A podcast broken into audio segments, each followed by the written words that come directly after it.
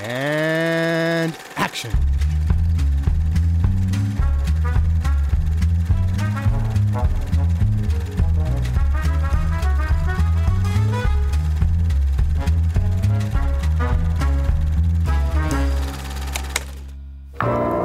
Unschuldige, die verfolgt werden, waren stets Hitchcocks Spezialität. Aber auch Mörder, die die Umwelt für unschuldig hält. Um Emotionen ging und geht es ihm.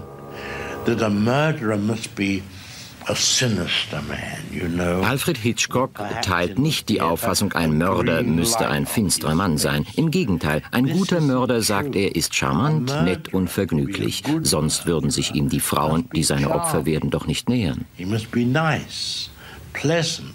Otherwise, the women who will be his victims will not go near him.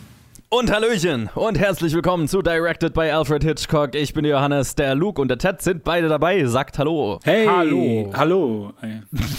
Und das, äh, wir arbeiten uns weiter durch die Filmografie von Alfred Hitchcock. Wir sind in der, in der dritten Unterstaffel von fünf, ne? Ja? Äh, Vierte? Äh, nee, vierte. Vierte? Vierte, mein, Vierte. mein Freund. Holy- 4.4. Vor, vorletzte, ja. Anfang der vierte. ja, Anfang der Puh. Ja, äh, stimmt, wir sind ja schon so weit. Oder Mitte Ähm, der vierten. Ich, ich, Keine Ahnung. ja, ich, wir, wir sind so weit, dass ich, dass ich mich inzwischen sehr schwer tue, Hitchcock-Zitate für die Anfänge der Episoden zu finden. Haben wir Hitchcock-Zitate immer am Anfang der Episode? Weil, ich meine, das wisst ihr, keine Ahnung, ob ihr das wisst, weil ich schneide ja immer vor die Episode ein Hitchcock-Zitat und aus irgendeinem Interview oder so. Und ich habe noch nie eine Episode angehört. Tut Ich wollte gerade sagen, leid. ja, wahrscheinlich, also ja, macht ja auch Sinn. Cool, gut zu wissen. Episode 37. Was ist dieser Podcast? Manchmal, manchmal passt es dann auch zu, zu, zu der jeweiligen Episode und inzwischen ist echt so, ich habe das Gefühl, ich habe alle aufgezeichneten Interviews mit ihm einfach gehört. Und es, es wird etwas random. Keine Ahnung, ob ich, ob ich irgendwann überhaupt noch irgendwas finde. Ja, wir reden, wir sind in, was sind wir denn? Wir sind in Episode 37, reden demnach über den 38. Film in, in Hitchcocks illustrer Karriere. Äh, Strangers on a Train oder Der Fremde im Zug. Und ähm, ja, wir steuern so in, in den bekanntesten Abschnitt seiner Karriere langsam aber sicher rein. In diesem Film spielen mit Folly Granger, Ruth Roman, Robert Walker, Leo G. Carroll, Patricia Hitchcock wieder in ihrer größten Rolle in, in dem Film von ihrem Vater und viele mehr. Und der Film handelt von zwei Fremden im Zug. Also, wir haben einen Hauptcharakter, einen, einen Tennisprofi, der unglücklich verheiratet ist, ähm, sich eigentlich von seiner Frau trennen will, die da aber so nicht so wirklich mitspielt, zumindest. Hört sich, äh, ja, doch, spielt er nicht so mit. So.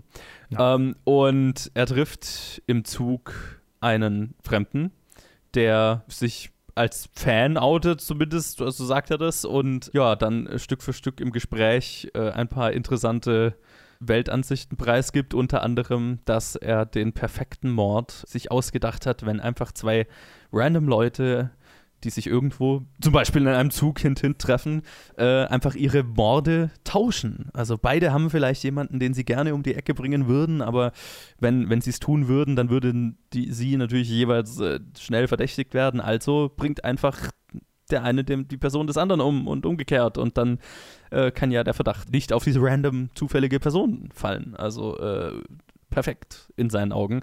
Unser Hauptcharakter winkt das so ein bisschen ab. Ja, ja, ja, ja, ist ja schön. Also so, ne, de, der, er schlägt quasi vor, naja, du bringst meinen Vater um, den ich hasse, ich bring deine Frau um, von der du dich trennen willst. Und äh, unser Hauptcharakter sagt ja, ja, ja, ist natürlich, natürlich, hey, hey, hey. so und äh, tut das so ein bisschen ab, stellt sich raus, er hat es ernst gemeint, er bringt seine Frau um und fordert jetzt über den Verlauf des Films den Mord, den er ihm schuldet, sozusagen ein. Und ähm, ja, ob er das tut oder nicht, über das äh, können wir dann Stück für Stück noch reden. Luke, ich fange mit dir an. Mhm. Wie ging es dir mit dem Fremden im Zug? Ähm, also, der Fremde im Zug hat mir ab, einer gewissen, ab einem gewissen Punkt noch mehr Spaß gemacht, als er mir sowieso schon gemacht hat. Also, nee, ich fange ich fang woanders an. Ich habe den vorher noch nicht gesehen, aber ich habe ständig dieses Buch bei meinen Eltern im Regal gesehen und hatte irgendwie immer, ähm, vielleicht, weil ich äh, insgeheim ein Sexist bin und denke, dass Patricia Highsmith automatisch Romanzen schreibt, die ganze Zeit irgendwie dieses Bild im Kopf, dass es um zwei Fremde geht, die sich im Zug verlieben. ähm, Aber irgendwie stimmt's ja auch. Also, aber dieser, uh, ja, ja, ja. Mhm. dieser Subtext ähm, ist quasi das, was mir dann ganz viel Freude bereitet hat, worüber wir bestimmt auch noch ein bisschen reden werden. Wie Rope hat dieser Film einen queeren, homosexuellen Subtext bisexuell, wie auch immer. Das hat mir sehr viel Freude bereitet, weil es war schon so, ach, okay, ich, hab, ich sehe es jetzt und ich bin so, ich habe so diesen Inside-Joke und ach, das ist super. Mhm. Ansonsten, wenn man mal davon absieht, war er so ein ziemlicher straightforward Hitchcock-Film, wie, wie Ted das schon in seiner Review so wunderbar zusammengefasst hat. Sorry, dass ich dir das jetzt geklaut habe. ähm, ja, er hat, er hat seine Spannung, er hat seine Momente, er ist sehr kompetent gedreht. Ich finde die Sequenz am Ende hervorragend. Die hat mir die hat mir, da habe ich gedacht, das ist, das sieht man, also sieht man, sieht man nicht oft genug. So, irgendwie so ein, es, es, fühlt sich so an, als, als könne das, also dieses Finale irgendwie so, so mithalten, finde ich. Also, das ist nicht mhm. schlecht gealtert, so wie manche andere Finales. Ja. Ich mal an, keine Ahnung, The Lodger denke oder so. Keine, das weiß ich. Genau. Und sonst, Patricia Hitchcock war irgendwie gibt es diese Rolle sehr oft. Ich, ich habe mich ein bisschen an, an Bridgerton erinnert gefühlt und an wahrscheinlich so 100 andere Serien, die genauso funktionieren und Filme, die genauso eine, so, eine, so eine Rolle haben. Oder, oder okay. halt, oder halt ähm, äh, hier ein bisschen die weibliche Hauptrolle in Shadow of a Doubt, so, so quasi im, in der, im ersten Akt, so ein wenig. Mhm. Die ist hervorgestochen, neben dem der Guy gespielt hat. Und unser, unser Male Lead ist so stone-faced, dass es, dass es schon wieder witzig ist. genau, also schauspielerische Leistungen hier, äh, Leistungen, Leistungen hier eher so durchwachsen, find, fand ich.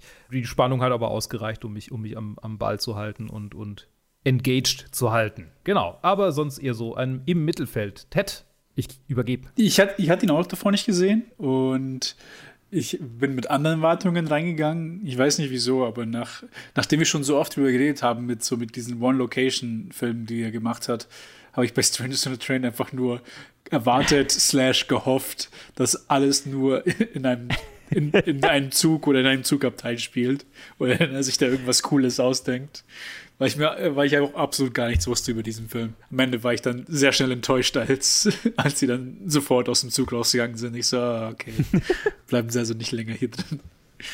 Aber ja, ich fand ihn auch, ich fand, ich fand ihn halt, ja, einen ganz guten, straightforward Hitchcock-Film.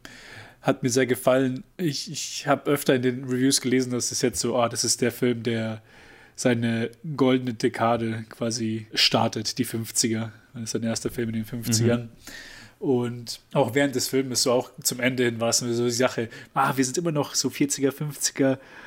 Das Ende ist immer noch so vorhersehbar, nicht vorhersehbar, sondern es ist halt in Stein gemeißelt. Man, man weiß, was passieren muss. Guy kann nicht ins Gefängnis gehen, der andere muss bestraft werden, weil er war der Böse. Und dann war es mal so, mhm. ah, das hat so ein bisschen was, äh, was weggenommen. Aber äh, dafür hat mir der Bruno sehr gefallen, der Rob, nee, war das Robert Walker? Robert Walker, doch. Genau. Ja, ja, mhm. Robert Walker. Mhm. Ja, ich habe gerade nachgeschaut bei ihm äh, auf Letterboxd. Der ist 51 dann gestorben. War dann. Oh, wow. Das war einer seiner letzten Filme. Hm, wenn, ich, wenn nicht sogar sein letzter Film. Ich habe mich auch gedacht, so, ja, wo, wo kenne ich den irgendwo her? Weil er kommt mir schon so irgendwie bekannt vor, aber ich habe ihn ja, keinen, ja. also ich habe keinen seiner anderen Filme gesehen. Und das ist sein vorletzter Film sein tatsächlich. vorletzter Film tatsächlich. Ja, er outscheint unseren Protagonisten um einiges in meinen Augen.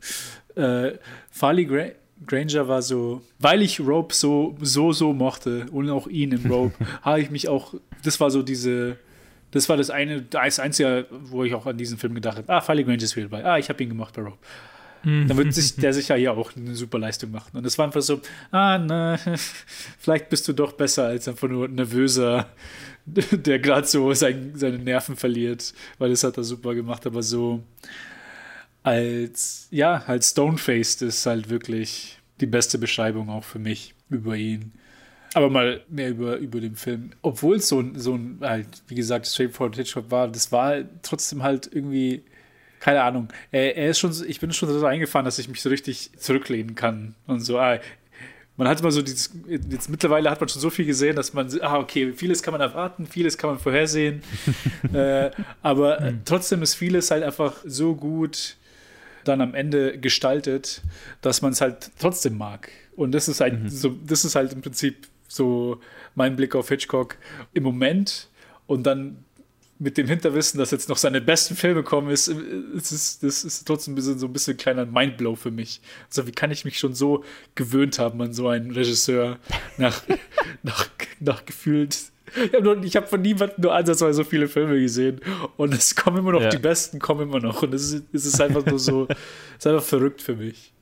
Und bei dem hier ist halt auch so. Es ist zwar jetzt für mich auch nicht einer seiner besten, auch mich eher auch eher so ein bisschen weiter hinten, aber hat mir doch auch ganz gut gefallen. Das ist lustig, weil da, da, da, da habe ich, hab ich mir schon so ein paar Mal gedacht, ist das, ist das eher schädlich, dass wir seine gesamte Filmografie in der Reihenfolge schauen und quasi seine ganzen Tropes und so weiter kennen, bevor die Filme kommen, die dann so als die, als die Meisterwerke gefeiert werden. Aber hm. die meisten Leute ja nicht irgendwie 40 Filme davor gesehen haben. Aber andererseits, ich meine, ja, die müssen ja auch so funktionieren. Ja, genau. Also habe ich mir bei dem Film so gedacht. Also ich meine, es gibt, es gibt bestimmt Ermüdungstendenzen im Verlauf dieser, dieser, dieser, dieser ganzen Directed by Anstrengung. des Directed by Efforts. Ähm aber ähm, ich glaube, ich glaub, das wird für mich die richtig großen Filme nicht kaputt machen, sondern eher sogar noch in besseren Kontext setzen, weil ich dann irgendwie so die, die Position des Wissenden habe. So, so der, ja, ja, ja, ja. Hier, das hat da, da angefangen. Da läuft, genau, das, da läuft jetzt alles dann zusammen. So. Mhm, genau. Ja, ja, ich glaube auch. Ich glaube auch, dass er den Effekt hat. Aber mir ging es zum Beispiel bei diesem Film so, weil ich, ich mochte ihn auch sehr. Also mir hat, mir hat er sehr gut gefallen. Ähm, aber einfach, weil man diese, weil es ja ein sehr typischer Hitchcock-Plot ist, den wir jetzt einfach schon sehr oft gesehen haben, der, aber ich fand hier schon nochmal einfach eine Spur besser umgesetzt war als, als in vielen anderen. Aber jetzt nicht groß anders ist so, ne? Aber es ist so, ist ein bekannter, eine bekannte Art von Film für ihn, aber halt sehr, sehr gut umgesetzt. Und da habe ich mir so gedacht, appreciate ich den Film weniger dadurch, weil ich weil ich so viele der, dieser, der Vorgängerversion gesehen habe. Aber ja, ganz egal. Auf jeden Fall hat er mir sehr, hat er mir sehr gut gefallen, auch in diesem Kontext. Mhm. Ähm, ich, ich fand ihn super. Ich habe mich sehr gefreut, ihn, ihn letztendlich sehen zu dürfen. Und ähm, habe hab auch so, so wie bei Stage Fright auch schon, habe ich mir gedacht, ach ja, das ist der Warm Blanket der bekannten Hitchcock-Filmtechniken sozusagen. Mhm. Der Villain ist der interessanteste Charakter und wir haben opulente Set-Pieces mit dem Karussell und so weiter. Und es geht natürlich um den perfekten Mord und hm. wie der vielleicht nicht perfekt ist. Also, mh, mm, lauter Elemente, die Spaß machen, die man kennt, äh, die, die, die, die, für, die ich, für, für die ich zumindest Hitchcock mag. Und mir hat tatsächlich auch die Rolle von seiner Tochter sehr gut gefallen, weil sie so, weil so, so ein bisschen, sie war so der Charakter, der so, der, so ein, bisschen, ein bisschen so ein Deadpool-Charakter so gefühlt, der immer mal mhm. der Kamera zuzwinkert, so. So nach dem Motto, wir wissen, in was für einem Film wir hier sind. Hint, hint, hint. So, vor allem am Anfang, ne? Ähm, ja wo sie, wo sie immer drüber redet, dass, äh, ne, wo, wo es dann darum geht, was die Polizei oder wie, wie er jetzt als Hauptverdächtiger und so weiter von der Polizei gesehen werden könnte und so weiter. Das war fast schon, fast schon sehr self-aware für einen Hitchcock-Film. Und das ist ja schon immer mal, aber es war schon sehr viel in die Kamera gezwinker und es hat mir aber sehr viel Spaß gemacht hier. Tatsächlich fand ich Farley Granger ziemlich gut in der Rolle. Ist halt eine sehr andere, oder was von ihm verlangt wird, ist sehr anders als in Rope mhm. in dem, dass er halt hier quasi nicht, nicht einen Antagonisten spielt oder irgendwie, also sondern halt einfach, er ist halt der Romantic Lead in, in dem Fall. Und das, da war er gut, aber es, es ist wie in so vielen Hitchcock-Filmen, ist halt einfach nicht der Hauptcharakter der interessanteste Charakter, sondern der Antagonist ist ja. halt der interessanteste Charakter. Und deswegen äh, fand ich auch, wie hat er jetzt gehießen, ähm, Robert Walker in, als, als Bruno einfach, einfach sehr, sehr, sehr, sehr gut.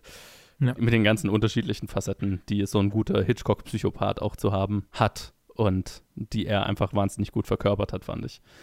Und deswegen hat, also ja, und äh, auch wieder hier gespickt mit, mit total vielen super interessanten Nebencharakteren, auf die ich dann gerne später auch nochmal eingehen will. Wie zum Beispiel die Mutter von Bruno, die mhm. ein, ein, fantastischer, also fantastisch war in den, in den paar Momenten, wo man sie mitkriegt und so. Ähm, ja, also einer, einer wieder ein, ein, ein sehr, sehr guter Hitchcock-Thriller. Bin gespannt, wo er bei uns dann allen in, in der Liste gelandet ist. Hm. Aber ich würde mal sagen, wie immer am Anfang der Episoden, ein paar Hintergrundinfos zu diesem Film. wie es denn äh, dazu kam. Nämlich, äh, Luke, du hast es schon angedeutet, es ist äh, ein Roman oder basiert auf einem Roman von Patricia Highsmith.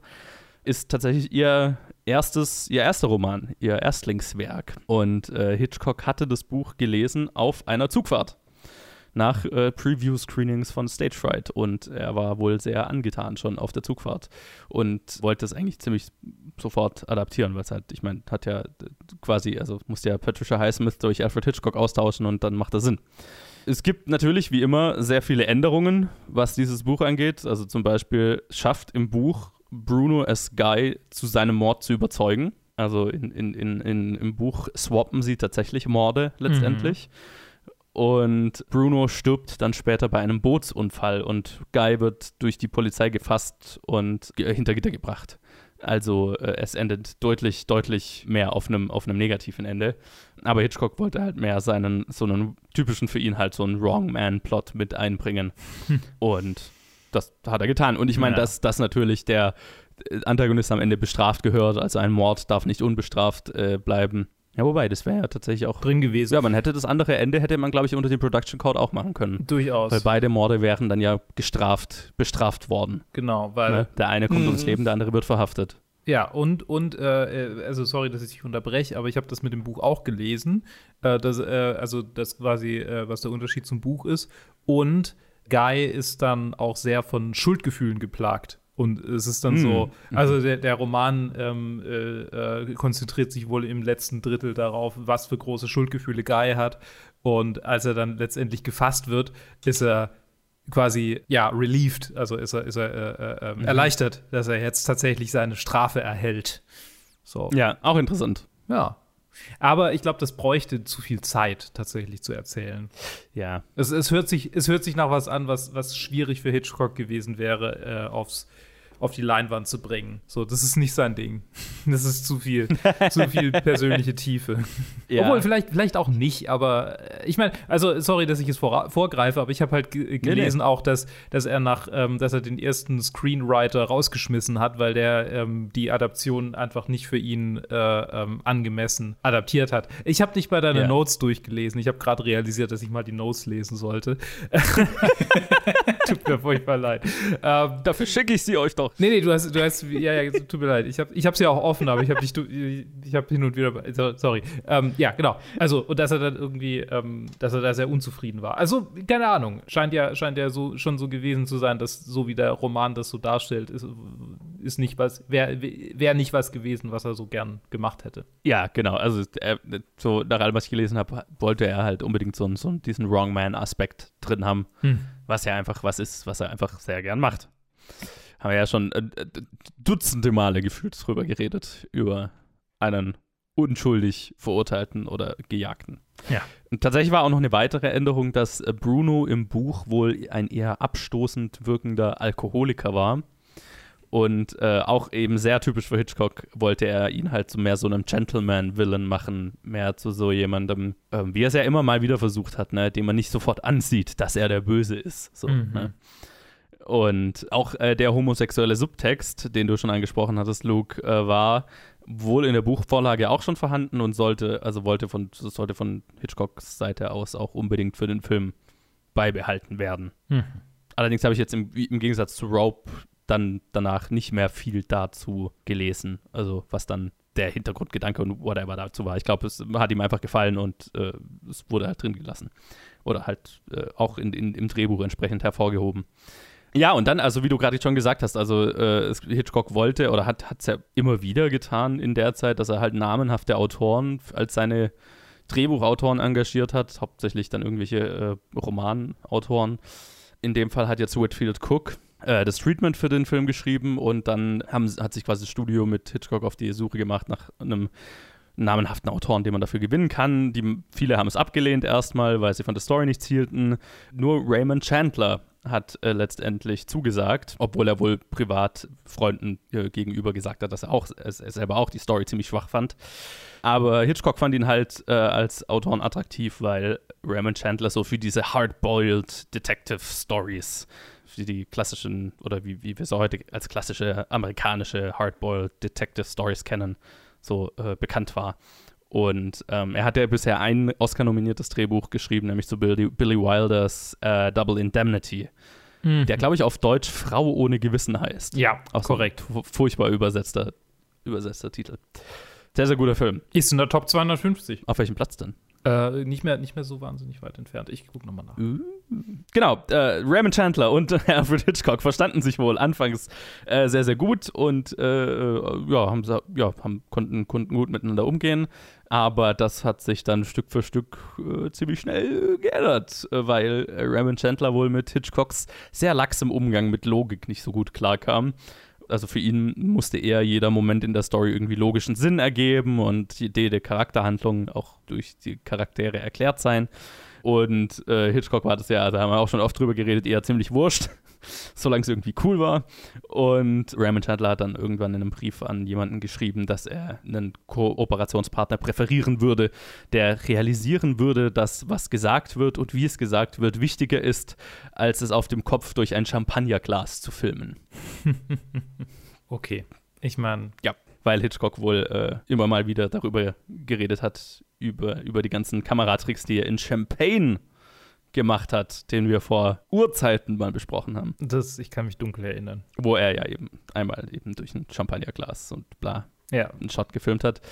Ja, und da, daran ist dann die Arbeitsbeziehung ziemlich versauert und Raymond Chandler war auch äh, wohl ziemlicher Alkoholiker, was dem Ganzen nicht geholfen hat. Mhm. Ja, und das ging wohl so, also die haben sich wohl einfach nur noch gezofft, immer wenn Hitchcock bei ihm war, um, um an dem Drehbuch zu arbeiten. Und es ging dann so weit, dass Hitchcock nach einer Raymond Chandler-Tirade einfach aufgestanden ist und gegangen ist und nie wieder zurückkam. Never das ist ein guter Move. Never look back. Tja, was der Hitchcock ganz gerne macht, ne? Also bei, bei Konflikten, wenn, wenn irgendwie, haben wir ja auch schon mal ein paar Mal gesagt, wenn es irgendwie am Set ungemütlich wird, dann geht er einfach.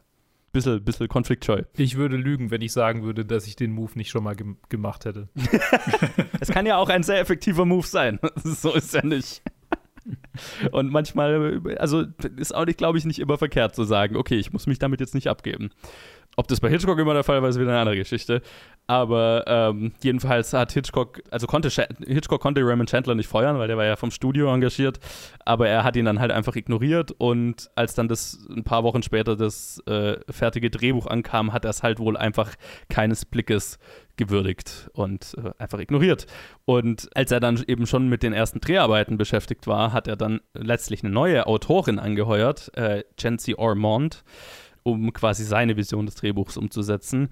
Und die war zu der Zeit noch äh, relativ unbekannt, hat auch nicht so viel Drehbuch, also ich glaube, die hat, das ist ein, mit einer ihrer einzigen Drehbuch-Credits. Er kannte sie halt, weil sie irgendwie die Assistentin von einem Kumpel war oder so und mochte sie und hatte, sie hatte wohl denselben Agenten wie Chandler, deswegen war das auch alles relativ easy. Und in deren ersten Meeting, das fand ich eine ganz lustige Anekdote, hat er wohl demonstrativ Raymond Chandlers Drehbuch äh, genommen, hat sich die Nase zugehalten und hat es in den Papierkorb fallen lassen. und dann hat er ja wohl gesagt, äh, dass er nicht vorhabe, auch nur einen Satz aus Raymond Chandlers Drehbuch zu verfilmen und hat sie gebeten, neu anzufangen. Und ähm, sie konnte ihn dann wohl final damit überzeugen, dass er ihre Darstellung von Brunos Mutter, die ich ja vorhin schon angesprochen hatte, einfach sehr gut fand. Also so diese, ähm, ja, die, ihre ganze Art und so weiter was sie zu dem sehr typischen Hitchcock-Charakter macht, äh, stammt wohl von äh, Jency Ormond. Also es, das, ich erzähle diese, diese sehr lange Drehbuchgeschichte deswegen, weil das fand ich eben letztlich dann ganz interessant als, als, als so Aussage über Filmcredits generell. Ähm, also Raymond Chandler hat ja den Hauptfilmcredit und dann Chancy Ormond hat auch einen Writing Credit, aber den Major Writing Credit hat, Raymond Chandler, aber effektiv an dem Drehbuch, das dann letztendlich verfilmt wurde, hat er ja nichts gemacht. Und es waren eigentlich drei Frauen, nämlich Alma, Chancy Ormond und Hitchcocks Co-Produzentin Barbara Keon, die letztendlich das, das verfilmte Drehbuch geschrieben haben. Und ich fand das ganz interessant, so ein bisschen drüber zu reden, einfach, dass Filmcredits nicht immer die, Wahrheit, die ganze Wahrheit erzählen. Mhm. Solche Geschichten gibt es ja heute wie damals äh, und, und ich weiß gar nicht, was ich dazu sagen soll. Das ist, das es ist schlimmer als ein Kindergarten manchmal. das, ist, das ist so fernab von, von gesundem, erwachsenen Menschenverstand. Das ist einfach so, mein Gott, wie, wie petty muss jemand sein. Äh, naja. Andererseits, ich meine, das, das mit dem Alkoholismus kann ich auch verstehen. Ich meine, das macht ja die Arbeit, das macht ja die Arbeit nicht, nicht einfacher. Äh, nee, nee, natürlich. Haben ja beide bestimmt auch irgendwie was dazu beigetragen, aber mein Gott. Also, ja, mit Sicherheit. Das ist, das ist so, das ist einfach so, dysfunktionale Arbeitsbeziehungen sind immer ein Lacher wert, aber gleichzeitig ist es für mich immer so, so, oh Gott, so viel, so viel Zeit und Geld und Talent, das verschwendet wird, einfach rausgeschmissen mhm. wird für Blödsinn wie diesen. Es ist ja tatsächlich heutzutage ist es ja noch mehr so, dass vor allem die, äh, die Regelungen der, der Writers Guild und der Directors Guild und so weiter oft dafür sorgen, dass dann jemand in einer bestimmten Position an einem Film genannt wird, der dann vielleicht mit dem fertigen Film dann gar nicht mehr so viel zu tun hatte. Also gerade bei der Directors Guild ist es ja so, also was, weswegen dann zum Beispiel bei der ersten Justice League-Version, wo dann Joss Whedon total viel dran gemacht mhm. hatte, Zack Snyder trotzdem in den alleinigen Credit bekommen hat, einfach weil das eine Director's Guild Rule ist. Genauso wie bei Bohemian Rhapsody, wo ja äh, Dingenskirchens nach der Hälfte des, des, Drehs einfach nicht mehr aufgetaucht ist. Ja. Und dann ein anderer Regisseur quasi das, den Film fertig gemacht hat, der aber nicht gecredited ist. Und auch gerade bei Autoren, also gerade bei, bei Autoren ist es, also bei Drehbüchern ist es ja üblich, dass die einfach durch, auch heutzutage noch durch sehr, sehr, sehr, sehr, sehr viele Hände gehen. Also so von den Screenwritern, die heutzutage an einem Film, vor allem an einem größeren, einer größeren Studioproduktion gecredited sind, ist es meistens nur so die Spitze von einem Eisberg an Autoren, die an diesem Drehbuch irgendwann mal irgendwo beteiligt waren. Mhm. Kevin Smith der an Wild Wild West quasi beteiligt war. ja, aber okay, das ist, das ist sehr, sehr um fünf Ecken, aber. ja, ja. nee, das war es nicht. Ja, ja. Ah. Ich glaube, ja, ich glaube, das war erstmal alles, was ich so zu den, zu den Hintergrundinfos äh, generell zu sagen habe ich glaube, den Rest, den Rest droppe ich immer mal so, gerne, so, so während wir drüber reden. Und deswegen würde so, würd ich doch mal vorschlagen, fangen wir an, über den Film zu reden. Und ich würde gerne zuerst eben über Robert Walker und seine Darstellung von Bruno reden. Und äh, ist er einer von den besseren Hitchcock-Villains, die wir bisher hatten? Ich würde ja sagen, ja, weil er hat mir sehr viel Spaß gemacht. Mir auch. Mir auch. Ja, am Anfang hatte ich ein bisschen Angst. So in der allerersten Szene, wo er sich neben ihn hockt und richtig so penetrant ist und ich so, ah, werde ich ihn jetzt genauso hassen, wie, wie Farley Granger ihn gerade hasst, weil ich die Klappe halten kann. Weil ich mich genauso unangenehm, also es hat sich richtig unangenehm auch angefühlt, weil du merkst, er will einfach nicht, er will nicht mit ihm reden, aber dann stachelt er immer noch weiter an. Und dann das, und dann das. Und auf einmal weiß er so viel über sein privates Leben, weil er natürlich anscheinend, dass man schon zu der Zeit über irgendwelche B-Sportler, die eigentlich gar nicht so. Mhm. weil ich hatte nicht das Gefühl, dass halt, weil er wurde ja trotzdem noch gefragt, ob er Profi werden will, ob er das professionell machen will. Das heißt, er ist noch gar nicht Profi im Tennis. Das Stimmt, heißt, ja. wieso, wieso kennen ihn Leute? Mal davon abgesehen. Ja, am Anfang war ich so ein bisschen skeptisch, nicht skeptisch, aber am Anfang hat er halt so ein nerviges Verhalten gehabt, was definitiv auch beabsichtigt war. Aber dann sobald man dann äh, quasi den Switch dann ins Card macht, in die, in die, zweite, in die zweite Szene, da hat es mir dann so, sehr gut gefallen, weil dann quasi hat mir ihn direkt so freien Lauf gelassen, wie, wie er halt seine Pläne erzählt und wie er sich das ausgedacht hat und alles Mögliche und fand ich super.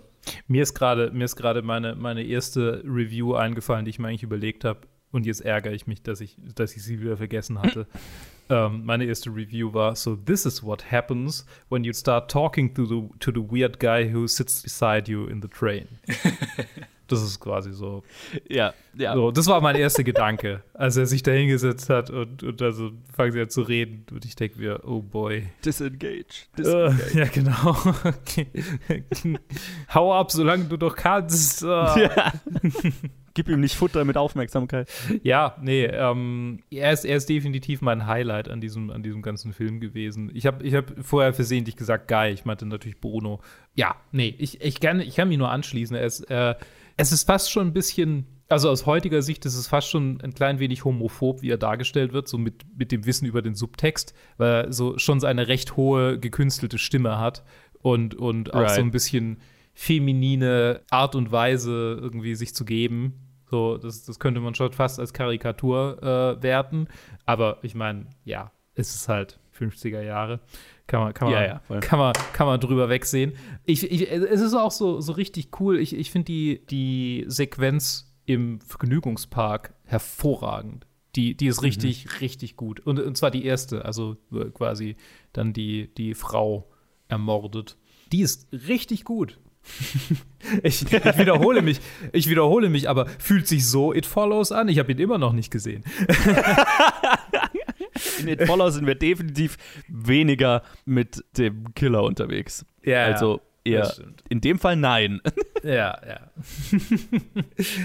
ja, nee. Ach, das ist, das ist eine gute Sequenz. Und, und er hat sowas, äh, es ist so schön heiter und gleichzeitig trotzdem bedrohlich. Mhm. So, so diese, diese Unbeschwertheit seines, seines, seiner Mordlust ähm, finde ich, so, find ich so cool, weil es so ein bisschen eine andere Form von Wahnsinn ist. Nicht so dieses, dieses äh, keine Ahnung, wenn wir dann drüber reden, bei, bei Psycho, so Norman Bates, der, der so.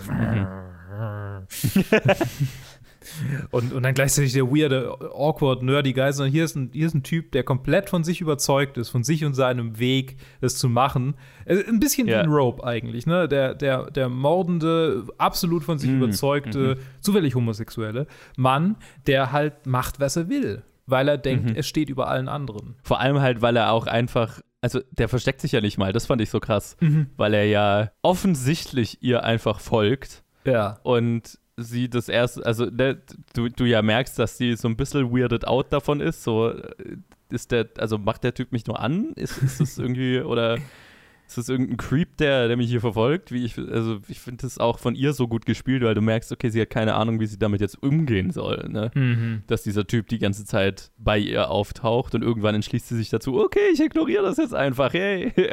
Mhm. Und äh, hab Spaß mit den zwei Freunden, mit denen ich hier rumbringe. Das war, das war komische Imagery mit immer Hand in Hand mit beiden Händen so tralala. Ich glaube nicht, dass das zufällig war. Die macht halt auch, was sie will. Die macht halt Richtig. auch einfach, was sie will. Ich, das, das, ich glaube, das ist nicht, ist auch nicht gerade subtil angespielt, dass sie einfach äh, polygam fremd geht, sozusagen. Das hat mich so gewundert, weil das hat so gleichzeitig, hat es, äh, hat es diese Konnotation, aber auf der anderen Seite ist einfach dieses, dieses Image, äh, schaut einfach so kindlich aus. Mhm. Ja.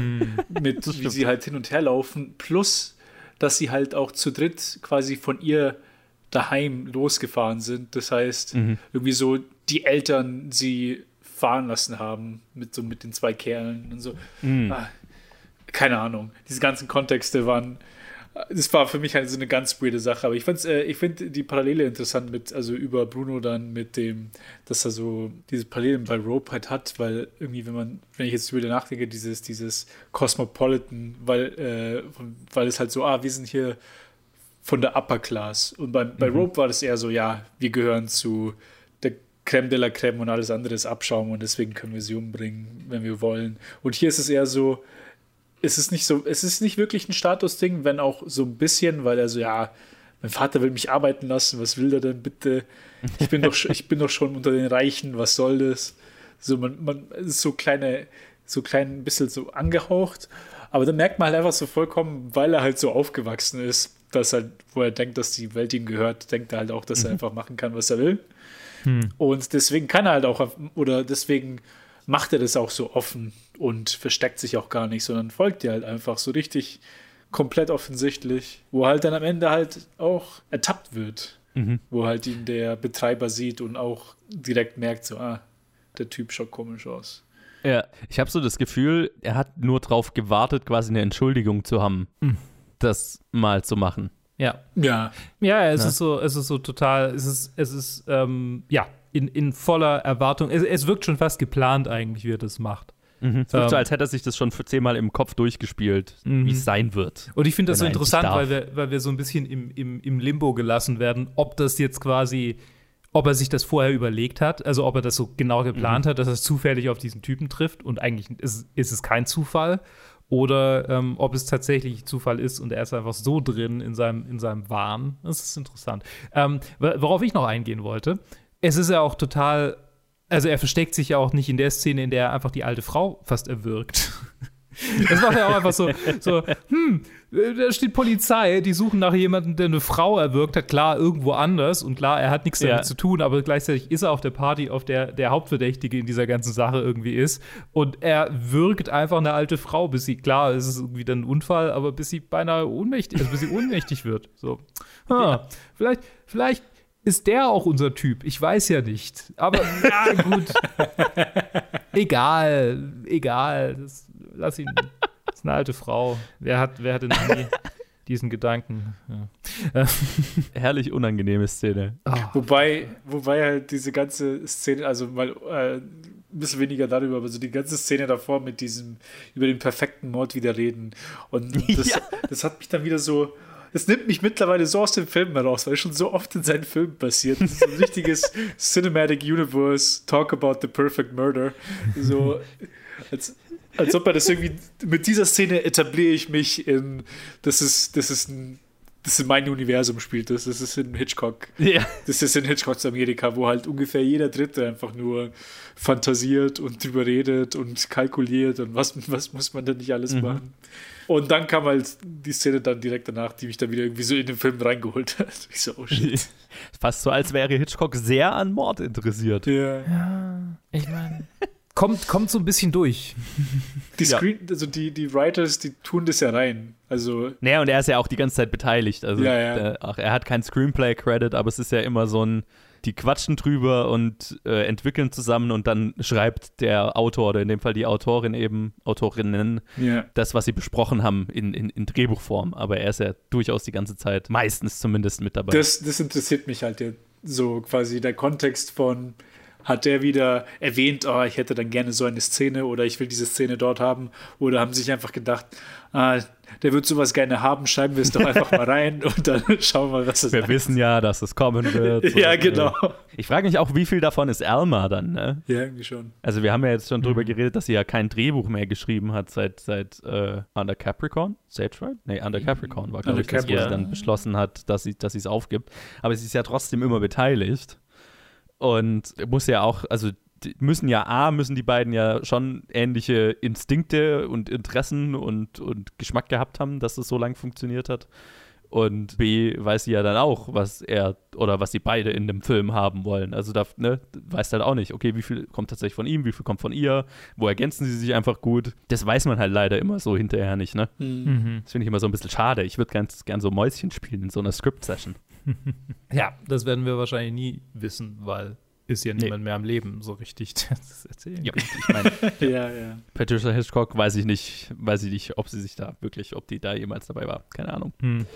Vielleicht noch eine, eine, eine, ich weiß nicht, ob es eine witzige Anekdote ist, die ich gelesen habe, aber halt, also Hitchcock wollte ja Robert Walker unbedingt für den Villain haben, eben aus den genannten Gründen, wie der Antagonist, ein typisches Bild, äh, also der, der äh, ein Antagonist, der gegen das typische Bild des Schauspielers gecastet wurde. Und Robert Walker ging zu der Zeit wohl durch eine ziemliche Krise, weil er zuvor mit Jennifer Jones zusammen gewesen war. Das ist die Schauspielerin, mit der David O. Selznick dann eine Affäre angefangen hatte und für die er diese ganzen teuren Vanity Projects gemacht hat, über die wir mal geredet haben, die letztendlich so ein bisschen seine Karriere mit ruiniert haben. Ich erinnere mich. Und das war ja alles sehr publik und bla. Und äh, Wa- Walker hatte daher ein ziemliches Alkoholproblem entwickelt, wo wir schon wieder dabei sind. Und Hitchcock hat dann wohl während den Dreharbeiten mal gegenüber Farley Granger gesagt, dass er gespannt sei, ob wohl, ob es wohl zu einem Skandal während den Dreharbeiten kommen würde. Wegen Robert Walker.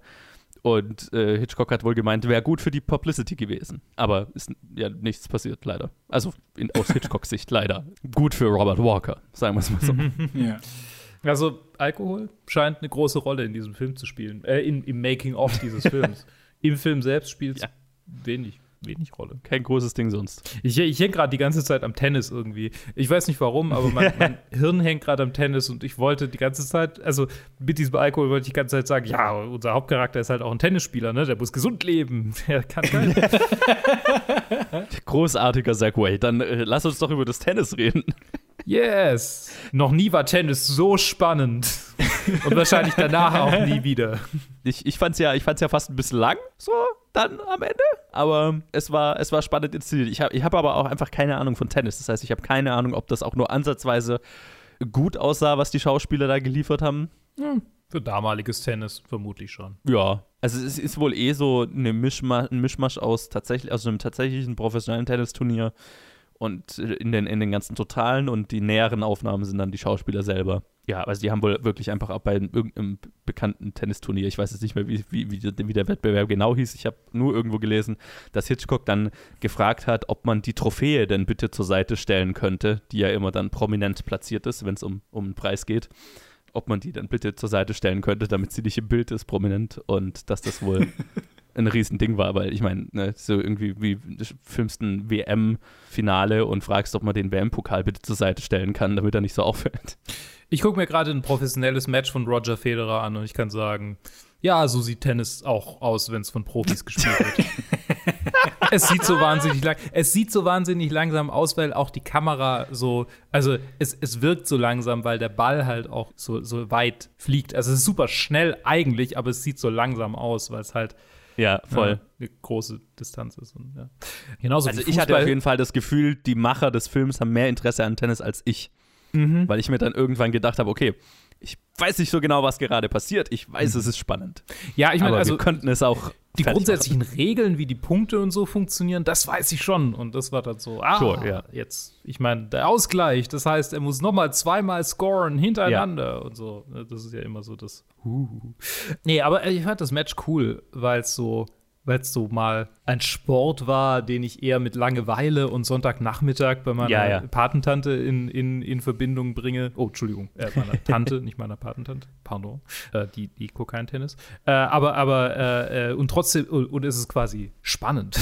das, das ist quasi so die, die, was ich da so mitnehme davon. Und gleichzeitig ist es halt auch einfach so wunderbar dargestellt, der privilegierten Sport schlechthin schon immer. Mhm. so, ich meine, gibt es ein weißeres Publikum als dieses?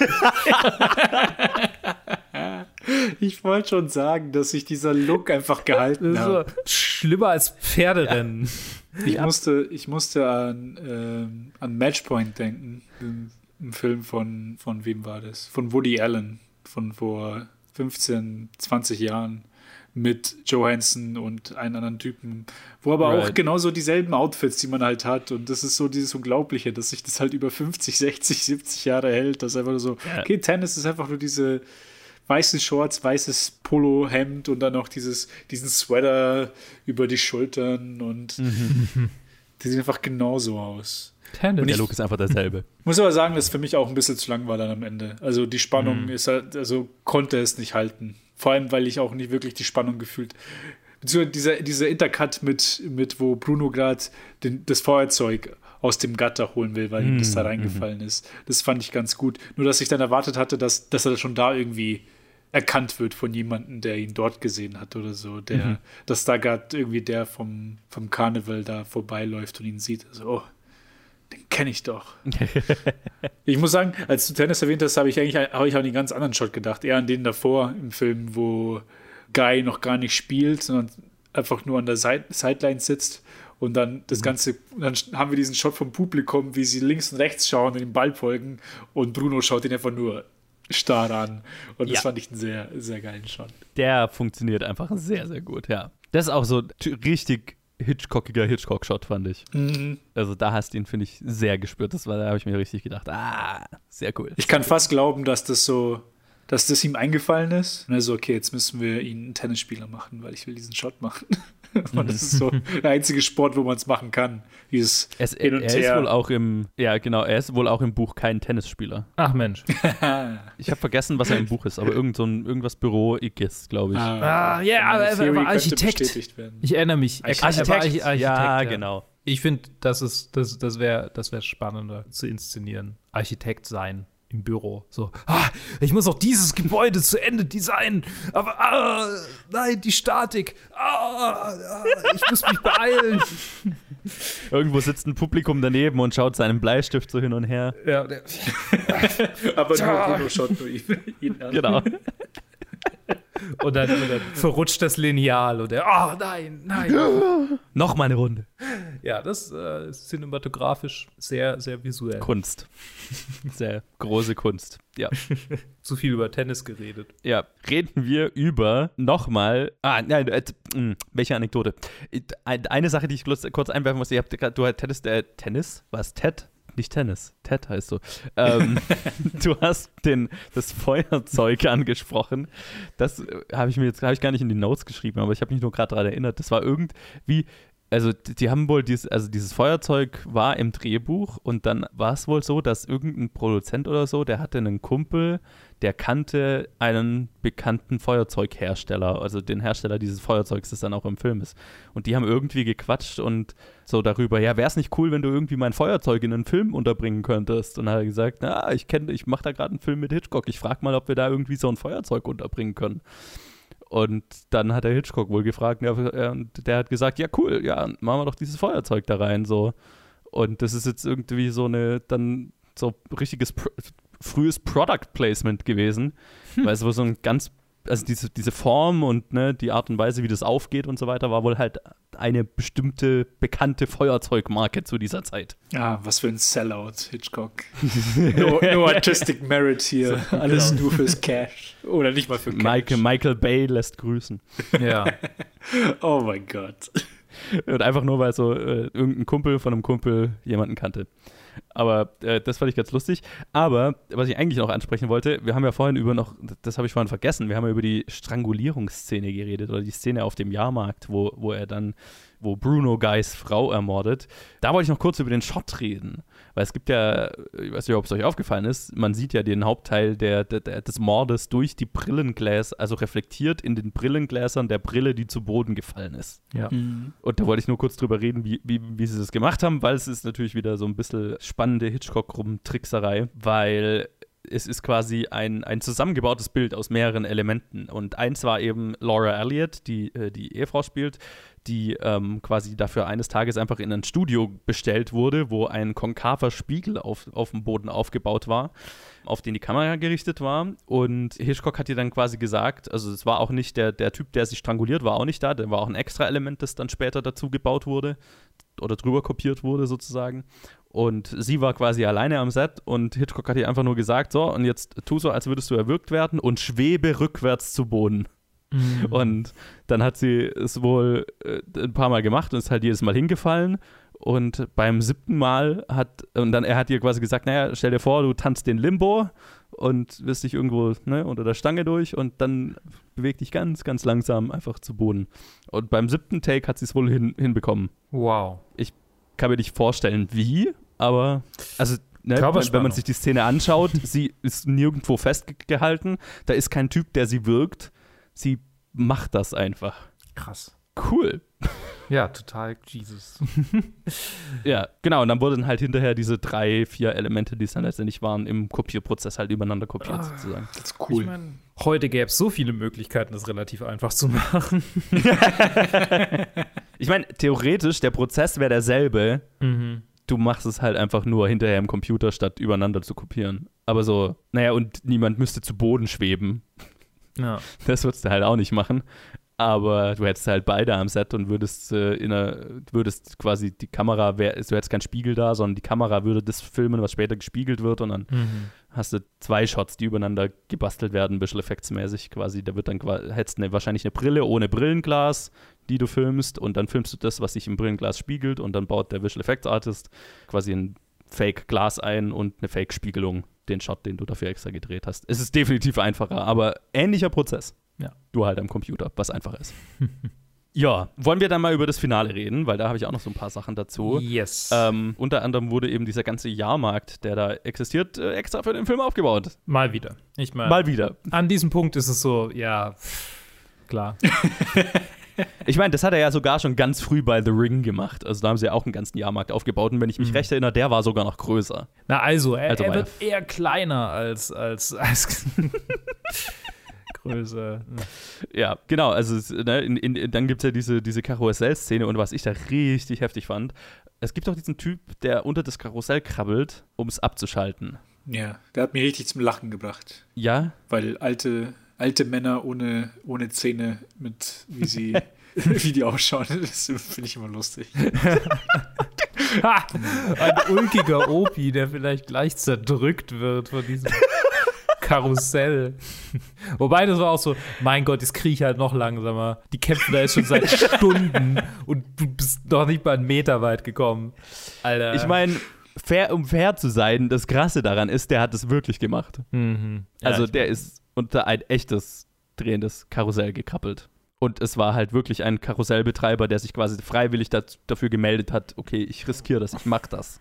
Und ihr haltet halt einfach die Kameras drauf. Und Hitchcock hat wohl später gesagt, wenn er seinen Kopf ein wenig gehoben hätte, wäre aus einem Suspense-Thriller ein Horrorfilm geworden. Und Ja. äh, es war der furchtbarste Shot, den er jemals gedreht hat und das würde er nie wieder machen. Ja, ich meine, es gibt einen Grund, warum der Mann äh, nicht viele Credits danach hat. er hat nicht mehr lang gelebt, tatsächlich. Ist in den Ach so, 60ern okay. gestorben. Aber 89 geboren, also es war jetzt nicht so, dass er ist irgendwie. Okay, der, der okay. war recht alt. Ich muss gerade noch mal raussuchen. Ich habe vorher kurz auf seine IMDb-Seite geguckt, deshalb weiß ich das. Ich dachte gerade so, okay, er wurde jetzt dafür bekannt, dass er sowas macht und beim nächsten Karussell ist er dann unter die Äh. Gekommen. Oder? nee, ich glaube, es war einfach Alter. Okay, okay. Ja, wie fandet ihr denn das Finale? Weil ich fand es extrem krass. Also ich fand die, äh, die Inszenierung von diesem Karussell, das außer Kontrolle gerät und den Leuten, die darauf einerseits strugglen gegenseitig, aber auch gegen die Fliehkraft und so weiter einkämpfen. Ich fand es extrem krass inszeniert. Das hat für mich richtig gut funktioniert und ich finde, es ist eigentlich nicht gealtert. Ich finde, also mi- mir hat es mir hat's richtig gut gefallen. Es gab immer so, ich glaube, es gab vielleicht nur einen, ne? vielleicht nur ein oder zwei Shots, wo es dann, wo wir nicht im Karussell sind, aber auch nicht die Leute draußen anschauen, sondern kurz das Karussell von, von kurz das Karussell von außen anschauen, wo dann, wo man sieht, dass es einfach nicht so schnell ist, wie es, wie es in einem, wie man sich es innen vorstellt. Wo, wo ich mir dann Right. ah, na, vielleicht, hat, das hat es mich ein bisschen so rausgenommen. Deswegen, das hat sich dann nicht mehr so gefährlich angefühlt, wie, weil du, innen siehst du so, wie sie halt wie du, du kannst, merkst halt nichts, wie es draußen ist. Du denkst dir so, scheiße, Ja. Mann, die werden hier gleich rausgesogen. Und dann gibt's dann so, dann siehst du so halt nur eine Sekunde, wie das Karussell sich dreht und es eigentlich gar nicht so schnell ist, sondern einfach nur so, hm, ja, passt schon. Das habe ich da ein bisschen rausgeholt. Aber alles drin fand ich richtig cool. Also, und auch richtig cool gemacht. Und dann halt, äh, vor allem dann noch, vor allem dann die Sequenz mit dem kleinen Jungen, dass, er ihn noch re rettet und holt. Ja, der kleine Junge überhaupt war, war, war ein super. Das auch mit, Das war mit, mit Howard, das war nicht so. Absolute Ja, Hitchcock. So, so, äh, besser, besser war nicht der Moment, wo die Mutter nach ihm schreit oder sie einfach den Jungen grinsend auf seinem Pferd sitzt. ja, Mann. So gut. Und einfach mir dann halt noch mit, mit auf den einen einhaut. So, ne? Mhm, Ja, ja. Wie, wie er halt kommt, sofort die richtige Seite wählt. Ja, Mhm, ja, genau. ich will auch Spaß haben. Ja. Ich will auch in the closet bleiben. Was? Äh, Ja. oh, no. oh, das ist echt typisch. Also, äh, humorige Kinder sind auch sowas, was sich immer wieder durchzieht, ne? Was er Ja. auch einfach kann, finde ich. ja, total. Also, ich habe halt so an die kleine Schwester in Shadow of a Doubt gedacht, zum Beispiel. Ich meine, äh, es ist was, was einfach umzusetzen ist, finde ich. Wenn du, wenn du es richtig schreibst und wenn du die richtigen. Es ist schwierig umzusetzen. Aber es wird, es wird häufig versucht. Also, wenn ich hier an so Ja. komische Dialekttheater bei uns denke oder, oder generell Oh, so, ja. es, es, ne, sobald irgendwie eine größere Menge von Menschen äh, be beteiligt ist an einer Produktion, gibt es immer irgendwelche Kids, die am Set rumrennen und es ist halt irgendwie easy, dann so, ein- so, ein, so ein Kind so eine kleine Rolle zu schreiben, die man halt kurz einmal irgendwie ne, rein, reinschießt Ja. und wenn es witzig ist, ist es drin. Aber also Ja. coole, coole Sequenz. Ich meine, ich habe es ja vorhin schon gesagt. Ich, ich mochte Mhm. die Karussellsequenz am Ende. Ich fand die hervorragend. Und ich fand auch der, also der Crash, das Hin- und Herschneiden zwischen Miniaturen, tatsächlich real groß gefilmtem filmtem Karussell und den Leuten auf dem Karussell, die ja dann einfach vor einer Rear Proje Projection sind, ist nahezu nahtlos. Und das ist nicht immer der Fall bei älteren Filmen. Also muss, muss deswegen dann bei vielen Filmen nicht weniger gut funktionieren, aber ich fand es hier nahezu nahtlos und das ist schon, das ist schon, das ist schon sehr cool. Absolut. Und auch, was- also vor allem auch, wo es am Ende dann irgendwie so in die Brüche geht. Was ich auch lustig fand. Einfach nur vom Aspekt, dass der Opa kriecht die ganze Zeit, um es zu stoppen. Dann schafft er es zu stoppen und dann zerstört, dann zerstört er es, indem er Ja. es zum Stoppen bringt. Man weiß auch nie, was aus ihm wird. Ne? Ist er Mhm. darunter begraben? Man weiß es nicht. Oh, fuck. Stimmt eigentlich, ne? Es ist halt auch keiner fragt danach mehr, ne? Ja, stimmt. Weil es fällt ja Alles ineinander Eine Richtung. Zusammen. Ja. Oh, boy. Und dann unser, unser, unser Hustler Bruno noch bis zur letzten Sekunde seines Lebens lügt er einfach so vor sich. Ja. her. genau. Hatte ich schon Respekt vor, dass er einfach das noch so beibehält. So, I don't know what you're talking about. Committed to the lie. Mhm. He died as Weil he man würde lived. erwarten, dass so dieses Re Redemption at Death irgendwie so, dass sie Mhm. das machen. Und dass er es einfach gar nicht macht, einfach nur sagt, nee, nee, wovon redest du? Der ist doch you. da drüben, du hast ihn doch ermordet. Ja, nee, das war gut. Er hat, er hat einfach einen Kodex. Er, das ist einfach ein, ein Villain mit einem Kodex, der wahnsinnig ist, aber es ist, es ist ein Kodex. Ja, das, das muss man ihm lassen. Ich hätte noch so ein paar lose, random Anekdoten zu diesem Film tatsächlich. Wenn ihr nichts mehr dazu zu sagen habt, Dann leg los. Schieß los. würde ich die jetzt einfach weghauen, weil ich weiß nicht, wie ich irgendwelche Übergänge dazu schaffen soll, weil pff. eine Sache, die ich ganz interessant fand, weil ich ja so ein paar unterschiedliche Quellen haben, immer habe für die, für die ganzen Sachen, war, wie über eine Anekdote mit Hitchcocks Tochter in unterschiedlichen Quellen geredet wurde. Das fand ich ganz lustig. Also, wir haben es ja vorhin schon gesagt, äh, Patricia Hitchcock hat so die, die, äh, die größte Rolle, die sie jemals in einem Film von ihrem Vater hat. Sie ist auch weniger in Filmen von ihrem Vater, als ich gedacht hatte. Ich habe dann mal nachgeschaut, in wie vielen sie tatsächlich ist. Nur drei, vier oder so. Also in Psycho hat sie dann noch eine prominente Rolle und das war es dann so von den Prominenten auf jeden Fall. Und äh, während der Drehzeit war sie wohl öfters Opfer der Streiche ihres Vaters. Weil er, ich meine, das haben wir ja schon 10.000 Mal drüber geredet, dass er das gerne macht. Das hat er auch nicht aufgehört. Und ähm, es wurde halt sehr schön ähm, äh, oder ganz gerne vom Publicity Department äh, von Warner Brothers ausgeschmückt für Publicity-Zwecke. Und eine dieser Geschichten ist zum Beispiel, die du immer wieder hörst dann über diesen Film, ist, dass er ihr wohl einmal, weil sie, hat, sie hatte Höhenangst, das muss man davor wissen, und er hatte ihr wohl einmal versprochen, dass sie 100 Dollar kriegt, wenn sie auf das Riesenrad geht. Und ähm, dann ist es wohl so, dass als sie oben angekommen war am höchsten Punkt, dass er dann das Riesenrad hat abstellen lassen, die gesamten Lichter im, am Set ausschalten lassen und sie da oben quasi sitzen hat lassen. Und dann ist es eben so, dass diese, die, die Story oder die, die Version der Geschichte, die man dann in den, in manchen oder vor allem in, auf IMDb Trivia und so weiter, glaube ich, auch äh, liest, ist so die reißerische Version. Oh, dann hat er sie irgendwie drei, vier Stunden da oben sitzen lassen. Äh, irgendwie so. Und dann fand ich es interessant, dass, dass ich dann mehrere Interviews mit ihr halt gesehen habe, wo sie dann sagt, wo sie da immer sagt, oh mein Gott, bitte hört auf, diesen, diesen Schwachsinn zu erzählen. Er hat mich irgendwie drei, vier Minuten da oben sitzen lassen. Und ähm, wo sie sich dann total drüber aufregt, dass quasi ihrem Vater da irgendwie so, also dass es immer benutzt wird, diese Anekdote, um ihrem Vater irgendeinen sadistischen Zug anzukreiden oder so weiter. Und ähm, sie dann immer sagt, das einzig Sadistische an der ganzen Sache war, dass sie dann diese 100 Dollar nie bekommen hat. Ich meine, das ist, das ist wahrscheinlich das Bitterste, ja. Ähm, Ja. Hitchcock, Family Prank Channels, äh, bevor es YouTube gab. Für. Publicity. Ich meine, Äh. es, ist, es ist einfach die gleiche Sache. Ja, absolut, absolut. Und ich kann auch total sehen, wie sich so ein, so ein Publicity Department da einfach drauf stürzt. Ey, wir haben den Typ, der eh schon dafür bekannt ist, dass er irgendwie exzentrisch ist und jetzt auch noch seine Tochter dabei und er prankt seine Tochter. Aber wie lustig. Die Hitchcocks sind auch nur wie alle normalen Menschen da draußen so, ne? Ja, und ich fand es ganz interessant, diese Geschichte quasi aus so unterschiedlichen Perspektiven zu lesen und wie unterschiedlich darüber geredet wird. Auch deswegen, weil es quasi dann ganz gerne dazu benutzt wird, um Hitchcock irgendwie einen sadistischen Zug anzukreiden und so weiter. Ähm, und es gibt ja mindestens, es gibt eine Hitchcock-Biografie, die definitiv so geschrieben ist, oh, Hitchcock, das, das große Monster und so weiter. Und ähm, ich fand es dann interessant, diese unterschiedlichen Anekdoten aus unterschiedlichen Perspektiven zu lesen, weil ich mir dann immer so gedacht habe, naja, also wenn man Hitchcock irgendwie einen Monsterzug ankreiden will, da kommen wir ja noch dazu. Da, kommt, da kommen schon noch reale Geschichten. Da muss man nicht, nicht die Geschichte nehmen, wo er irgendwie seine Tochter auf einem Riesenrad mal eingesperrt hat und die irgendwie ausschmücken, um ihn irgendwie schlecht dastehen zu lassen. Aber ja, Foreshadowing für, Hm. wenn wir zu The Birds and Vertigo kommen. Yay. Andere ganz lustige kleine Anekdote fand ich, dass also Hitchcock wohl eben auf eine bestimmte Brille bestanden hat für, für Miriam, für die Rolle von Miriam, ähm, weil sie ja irgendwie der, der Brille von Barbara, also der, dem Charakter, den Hitchcocks Tochter spielt, ähneln musste für die eine Szene, wo er dann sie in ihr sieht, so, sozusagen. Und äh, es war ausgerechnet wohl die, die eine Brille, die halt so dicke Gläser hatte, dass die Schauspielerin einfach nie irgendwas erkennen konnte, Mhm. Ja, ich meine, wenn, sie, wenn sie die tragen musste. Und äh, sie musste sie halt wohl die ganze Zeit tragen, auch irgendwie in totalen, also weiter, äh, Aufnahmen, die weiter weg waren, musste Mhm. sie die trotzdem immer tragen und hat halt nie irgendwas gesehen. Und zum Beispiel auch die Szene, wo sie dann auf das Karussell aufspringen muss und so weiter, hat sie einfach nicht gesehen, wo das Karussell ist.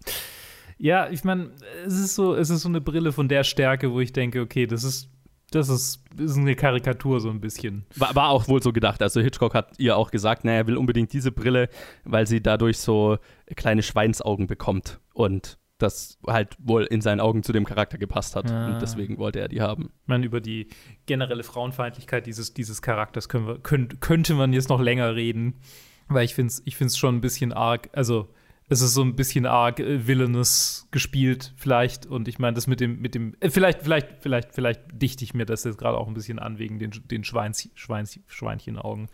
Aber das hat mich gerade vielleicht auch einfach ein bisschen getriggert. Äh, äh, Ja, ich meine, also ja, ich, ich weiß gar nicht, ob ich das, das der Rolle so zusagen würde, weil ich meine, sie ist definitiv als so ein bisschen als Antagon oder als Villainess angelegt, beziehungsweise so angelegt, dass man, dass er von ihr glaubhaft angepisst genug sein könnte, dass man nachvollziehen könnte, dass da ihm sowas rausrutschen könnte, wie, Ja. oh, ich will sie umbringen oder so. Ne? ja, nee, nee, ich glaube, ich habe es gerade. Dazu wird es halt auf die Spitze getrieben. Aber ich glaube jetzt nicht, dass der Film sie irgendwie in einem frauenfeindlichen Licht zeigt. Nee, oder ist so. schon, ist schon richtig. Ich, ich hab's ein bisschen übertrieben, vielleicht.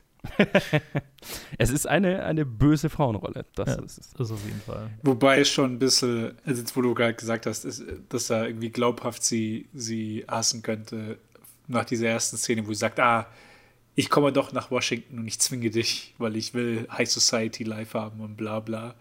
Und dann war dann schon diese, dieser Anruf zu seiner Freundin ein bisschen on the nose mit dieses I ja, could strangle her. Dann, ja, ja, Do you hear me? noch drei, noch dreimal. Lass es, lass es mich doch could mal wiederholen. I could fucking kill her. also okay, okay. Vor allem, ich dachte, dass das halt dann das Setup ist, dass ihm seine Freundin äh, misstraut, dann, dass es in diese Richtung gehen wird. Aber dann glaubt sie ihm halt auch gleich sofort, als er ihr dann die Wahrheit erzählt. Und dann so, ah, okay. Also hat es dann keinen großen Unterschied gemacht, ob er das da reingeschrien hat oder nicht. Ja, kurz halt, ne? Ja. Ja, und dann eigentlich noch eine, eine lustige Anekdote, so ganz unabhängig von diesem Film eigentlich, die die Autorin erzählt hat, Jancy Ormond, die ich sehr witzig fand, weil wir ja immer wieder drüber reden, wie sehr Hitchcock die Polizei hasst. Oder Angst vor ihr hat auf jeden Fall.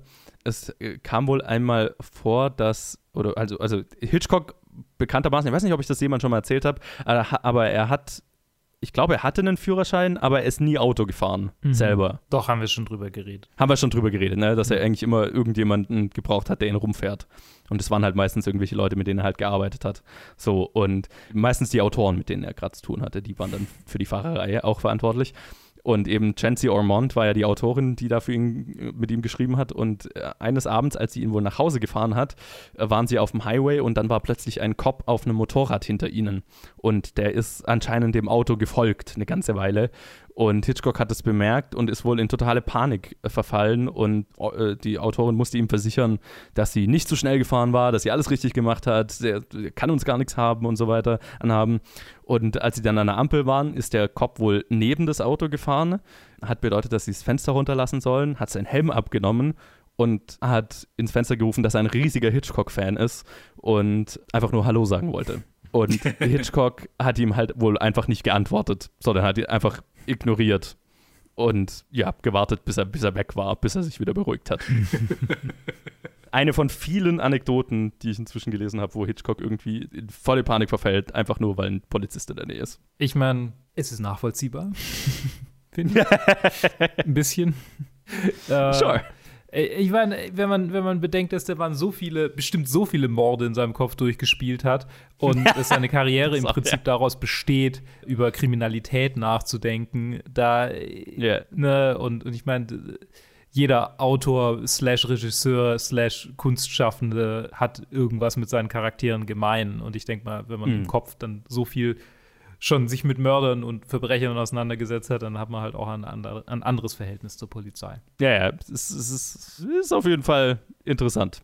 Hitchcocks Verhältnis zur Polizei. ich meine, es gibt ja diese Anekdote, dass er als Kind mal in kurze Zeit in den Knast gesperrt wurde und so weiter, aber es ist ja irgendwie, also das allein kann es nicht sein, wo das dann herrührt, aber. Ja, irgendwann, irgendwas wird sicher dahinter stecken. Vielleicht, vielleicht, ja. halt, vielleicht liegt auch daran, dass er dann quasi zu dieser Wrong Man Trope sich hingezogen fühlt, weil, weil das halt eine Ausrede ist, dass man ja. die Polizei halt als Antagonisten halt im Film haben kann, weil er halt ein Wrong Man ist.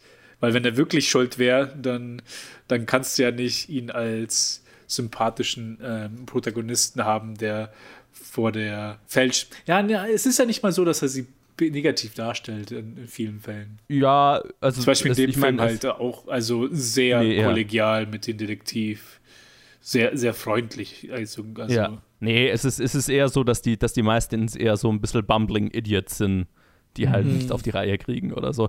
Aber ich glaube, also was ich schon so ein bisschen rauslese, ist, dass Hitchcock schon, und das hat er, glaube ich, auch irgendwo mal gesagt, dass er einfach eine große Angst immer davor hatte, gerade de der Wrong Man zu sein, also quasi für irgendwas eingeknastet zu werden, für das er, also für, für unschuldig inhaftiert zu werden, sozusagen. Und das zieht sich ja durch seine Filme durch und ja, also irgend, irgendwoher, irgendwo hat er da diese Panik. Auf jeden Fall. Wo habt ihr den Film denn eingeordnet? das war ein schöner Übergang. Ähm, Platz 15. Unter Under Capricorn und über Jamaica in. Unter Under Capricorn? Ja. Unter Under Capricorn.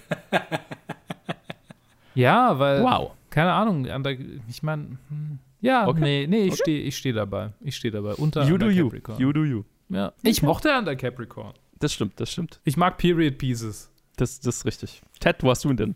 Ich habe ihn auf Platz 9. Hinter 39 Steps und über Spellbound. Es war so eine Sache, Spellbound ist so ähnlich mit so, ah, es vieles vom Film gefällt mir, aber so der Hauptdarsteller kann ich nicht davon, nicht viel davon von ihm abhaben. Mhm. Hier Alfred Granger und dort Gregory Peck. Und dann war, wusste ich nicht so wirklich, da um die Ecke, aber im Endeffekt, jetzt so mehr mit über geredet haben, hat mir eigentlich dieser Film im Großen und Ganzen mehr gefallen als Spellbound. Dann, ich habe ihn auf jeden Fall am höchsten. Ich habe ihn auf Platz 7. Hm. Hinter Rebecca und vor 39 Steps, dem gerade hm. Okay. okay, okay, ich habe ihn auf Platz 11, auf Platz 11. Überall. Sabotage und unter The Man Who Knew Too Much. So. Seid ihr jetzt zufrieden? Ja. ja. Gruppenzwang ist was Tolles. Nee, ich fand, ich fand halt einfach, es war also schon ein, ein bekannter Hitchcock-Film, aber von dieser Art einer der best umgesetztesten. Und deswegen ist er bei mir sehr weit, sehr weit oben. Mhm. Ich glaube, so die erste, ähm, zumindest vielleicht bei mir und Luke, weil ich habe ihn auch zuerst ein bisschen weiter runtergesetzt, ist so die erste, das erste, der erste Instinkt ist, dass, ach, man hat es ja schon so oft gesehen. Also es ist, mhm, weil, ja, weil ja, genau. nichts wirklich herausragendes hier drin war. Deswegen kann man dann nicht so wirklich einschätzen, weil auch von vielen von den Filmen, alten Filmen oder älteren Filmen, die halt jetzt in der Liste sind, die, die halt jetzt weiter unten in der Liste sind, ist dann eher so, ah, okay, vieles hat so, man sieht so die anfänglichen so Züge von Hitchcock, aber meistens ist dann so, mhm. aber diese eine Sache, die hat es dann hervorgehoben. Mhm. Und hier war es dann eher so, obwohl äh, das Finale auch sehr gut war, war das für mich nicht so etwas, was herausgestochen ist wie bei den älteren Filmen. Vielleicht, weil man halt schon so vieles gesehen hat von ihm, dass es halt right. Gar nicht mehr dann so sehr heraussticht. Ja, das, das ist das, was ich ganz am Anfang angesprochen hatte. Ist, ist das ein Faktor oder eben nicht? Also zum Beispiel, weil ich habe auch auf die Liste geschaut und dann The Man You Knew Too Much habe ich gesehen. Ich so, ah ja, genau, diese geniale Szene, wo sie die, wo sie die Stühle hin und her werfen. ich direkt abgebrochen habe sie wieder nochmal angeschaut, als ich, nice. als ich erstmal durch die Liste gegangen bin. Sehr gut. Schön, dass die hängen geblieben ist. Das, das freut mich sehr. Ja, äh, zum Release des Films selber habe ich gar nicht so viel äh, gefunden. Ich glaube, da war ich einfach in, der, in, der, in den Biografien bisher noch nicht. Aber was ich noch ganz interessant fand, war, dass Hitchcock nach diesen Dreharbeiten ihm von Freunden geraten wurde, sich mal eine Auszeit zu gönnen, weil er jetzt dann zwölf Jahre in den USA war, in diesen zwölf Jahren 14 Filme gemacht hat, ohne Urlaub oder irgendwelche Pausen dazwischen, was man ihm wohl angesehen hat, nach allem, was man so liest. Und deswegen sind die Hitchcocks dann äh, 51 nach Europa geschifft auf unbestimmte Zeit, wo sie dann unter anderem Ingrid Bergmann in Italien besucht haben und äh, außerdem das ausgebombte München und Berlin besucht haben, wo sie quasi so die Überreste der Orte besucht haben, wo sie 25 Jahre zuvor mal gelebt und gearbeitet hatten. Klingt nach einer, nach einer Reise, an der man sehr viel wachsen kann. Mhm. Ja, und dann nach über zwei Monaten Urlaub sind sie dann wohl zurück in die USA geflogen, über Kanada, wo sie dann bereits Locations für den nächsten Film gescoutet haben, über den wir dann in der nächsten Episode reden werden. Nice. Bis, bis Nämlich. Achso, ich dachte, ich dachte, das ist. ich dachte, du würdest es nicht sagen. Nein, ich, ich, ich will es eigentlich sagen. Eigentlich will ich sagen. Nämlich I Confess und meine Fresse, da bin ich gespannt drauf, weil ich nur weiß, also der war ja schon irgendwie lang in Planung und Produkt Vorproduktion und bla bla bla und ist, war wohl, hat so lange gedauert, den zu machen, weil er auch wieder so ein Skandalthema war, nämlich geht es irgendein, ich weiß nicht genau, worum es geht, aber irgendein Priester, der in einen Mordkomplott verwickelt ist oder irgendwas. Also Skandal deswegen, weil ein Priester involviert ist. Dam, dam, dam. Uh. Und Katholizismus und Hitchcock, sehr katholisch und so weiter. Wird interessant. Nächste Episode mit I Confess oder mal schön übersetzt, ich beichte. Nice. Bis dann. Bis dann. Ciao.